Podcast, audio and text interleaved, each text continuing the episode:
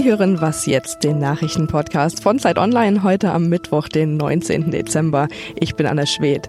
Wir sprechen heute über den zweiten Jahrestag des Anschlags auf den Berliner Weihnachtsmarkt und über eine Begegnung mit dem Investor Peter Thiel. Jetzt aber wie immer zunächst die Nachrichten. Hessen bleibt schwarz-grün. Die CDU und die Grünen haben sich nach langen Verhandlungen in der Nacht auf einen neuen Koalitionsvertrag geeinigt. Die beiden Parteien regieren ja in Hessen seit Anfang 2014 zusammen. Genaue Inhalte zum neuen Vertrag wurden noch nicht verraten.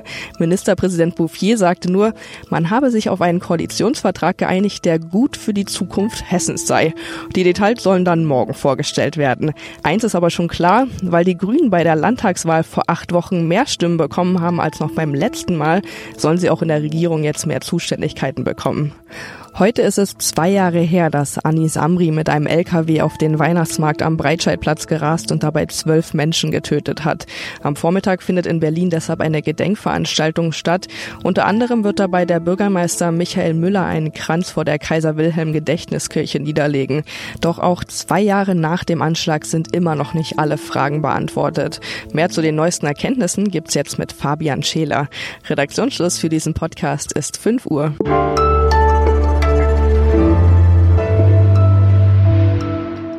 Heute, vor zwei Jahren, erschoss Adis Amri erst einen polnischen Lkw-Fahrer, stahl dann dessen Lkw und fuhr ihn in den Weihnachtsmarkt am Berliner Breitscheidplatz. Zwölf Menschen starben.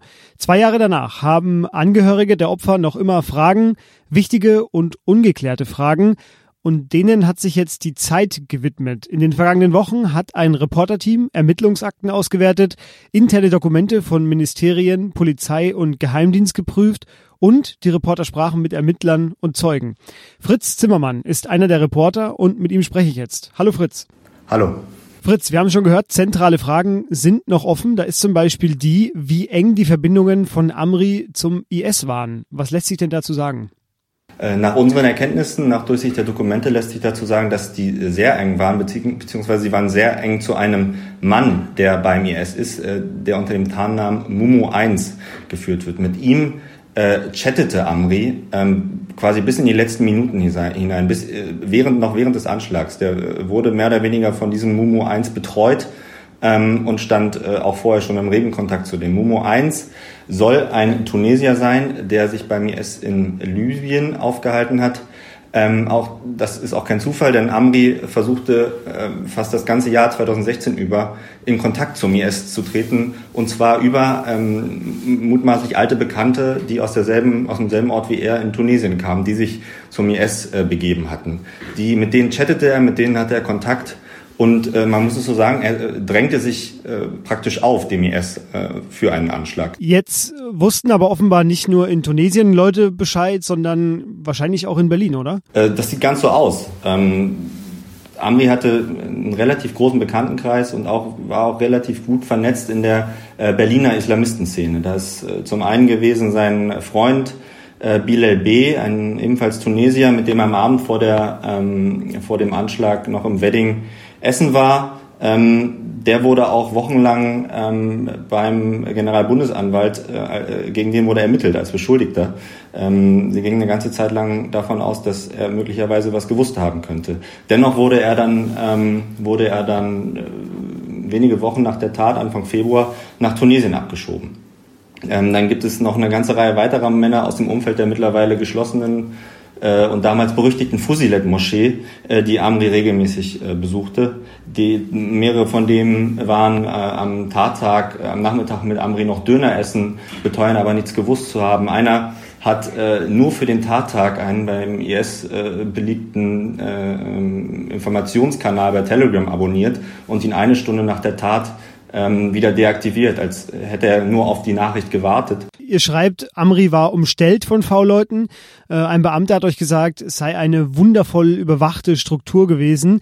Warum hat denn dann trotzdem im entscheidenden Moment keine der Quellen äh, eine Warnung ausgesprochen? Das ist tatsächlich eine der entscheidenden Fragen, ähm, die auch noch nicht restlos geklärt sind. Tatsächlich ähm, war das Netz sehr dicht. Insgesamt haben wir acht V-Leute gezählt ähm, die äh, Kontakt mit Amri hatten. Ähm, die äh, begonnen in Nordrhein-Westfalen, wo er zuerst wohnte, bis nach Berlin, wo er dann am Ende äh, gelebt hat, ähm, ihm äh, immer wieder äh, begegneten.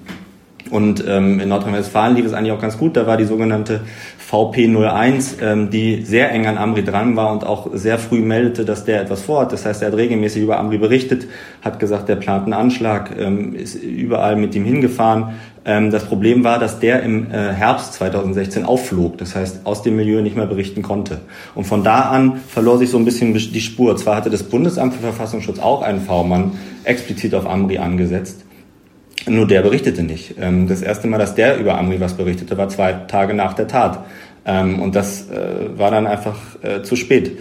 Ähm, die Fusilet-Moschee war Ziel der, der, äh, der Landes des Landeskriminalamts und aber auch des Bundesamts für Verfassungsschutz. Die haben da explizit, das LKA Berlin hatte drei V-Männer, die dort unterwegs waren. Die sollten das überprüfen. Und trotzdem äh, ist, ist Amri nicht aufgefallen. Und das erinnert so ein bisschen an die Situation beim NSU damals. Also eine Szene, die, relativ, die relativ gut durchsetzt ist mit, äh, mit V-Leuten, ähm, aber bei der am Ende die V-Leute entweder ähm, nichts gehört haben oder äh, nichts gesagt haben. Oder beides. Und ähm, das ist irgendwie keine, keine äh, gute Erkenntnis. Also auch zwei Jahre nach dem Anschlag gibt's noch viele offene Fragen. Das waren ja in Auszügen die Rechercheergebnisse einer großen Recherche der Zeit und den Artikel von Fritz Zimmermann und seinen Kollegen, den verlinke ich Ihnen natürlich. Äh, vielen Dank dir, Fritz. Gerne.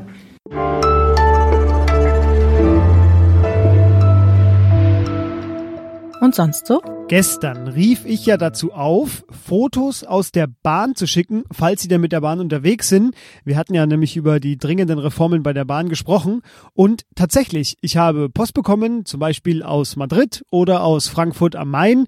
Und es hat mich sehr gefreut, weil das ist für uns schreibende Journalisten ja auch neu, dass wir mit dem Podcast Journalismus für Sie ja in ganz anderen Situationen erlebbar machen.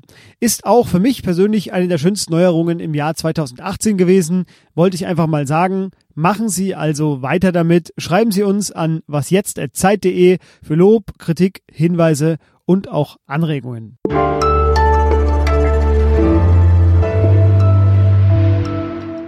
Er hat den Bezahldienst PayPal mitgegründet, war der erste, der in Facebook investierte, bevor es ja groß und cool wurde und er war und ist einer der einflussreichsten Investoren im Silicon Valley.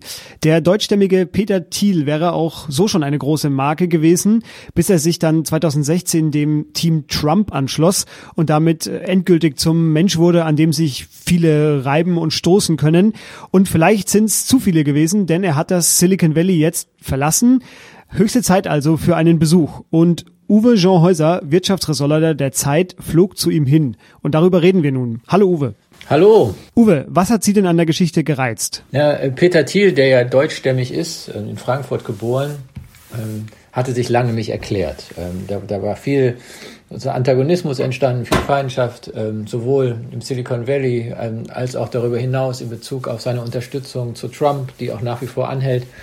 dann in Bezug auf die bösen Dinge, die er über das Valley selber gesagt hat und so weiter. Und ähm, ich fand, es, es wäre sehr interessant, wenn er sich mal erklären würde. Und ich hatte ihn gefragt und jetzt war er soweit. Gerade dem Land, das ihn sehr interessiert, nämlich Deutschland, mal zu erklären, was ihn, was ihn bewegt. Jetzt haben Sie ihn ja dort äh, zweimal getroffen, einmal in einem neuen Büro und einmal in seiner privaten Villa. Und ich habe auch gesehen, Sie haben ihn, glaube ich, 2014 schon mal auf der Bühne auch befragt zu seinem Buch damals. Ähm, das heißt, Sie wissen eigentlich ganz gut, äh, was ihn so antreibt. Ähm, warum verlässt er denn oder warum hat er das Silicon Valley denn jetzt verlassen? Also ich will nie behaupten, dass man wirklich weiß, was Menschen antreibt, ähm, aber ähm, er, er war, glaube ich, schon einerseits etwas verletzt ähm, darüber, wie stark ähm, die Kritik an ihm war, wie Leute ihn auch geschnitten haben. Ähm, er sagt ähm, oder sagte in einem der Gespräche auch, die Leute fangen, fangen gar nicht an, mehr mit einem zu reden, sondern ähm, schweigen, vermeiden das Gespräch und so reden hinterm Rücken und so weiter. Das, das war wohl für ihn schon ähm, nicht leicht zu ertragen, aber davon abgesehen hat er auch ähm, sozusagen professionelle, echte Themen mit dem Silicon Valley, von dem er findet, dass es sich zu sehr eingerichtet hat in so einem linksliberalen, wir machen die Welt besser ähm, Konsens. Und ähm, er glaubt, dass keine Innovation mehr entsteht, wenn alle sich einig sind und das nachpredigen. Da hat er sich ja auch dem Richtigen angeschlossen. Er hat äh, ja mit eng mit Donald Trump äh, zusammen, zumindest in der Kampagne war er da äh, involviert.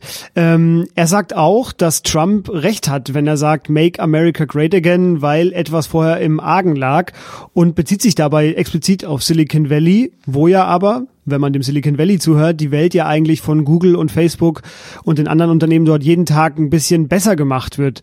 Warum ist Thiel denn da anderer Meinung?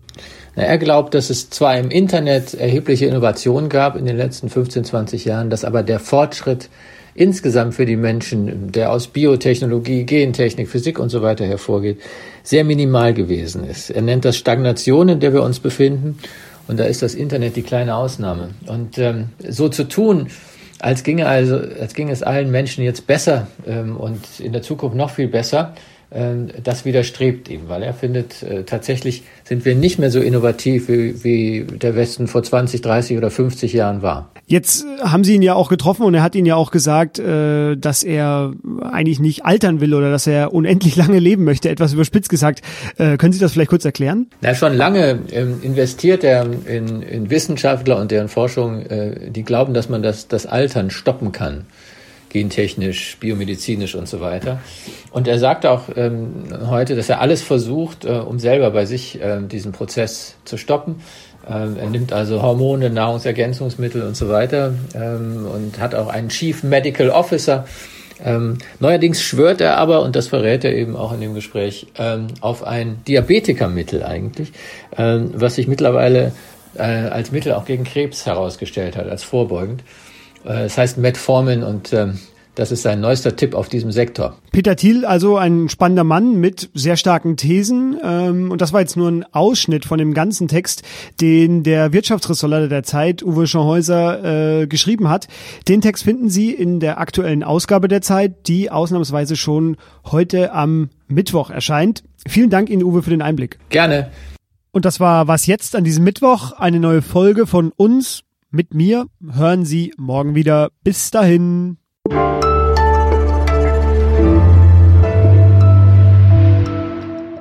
Sie waren ja schon mal bei uns zu Gast im Podcast, haben Sie, glaube ich, geschrieben, ne? Ähm, ja, ich, ich glaube zwei oder dreimal. Hm? Ah ja, genau. Zuletzt haben wir was gemacht über den Zeitwirtschaftsrat mit Laura.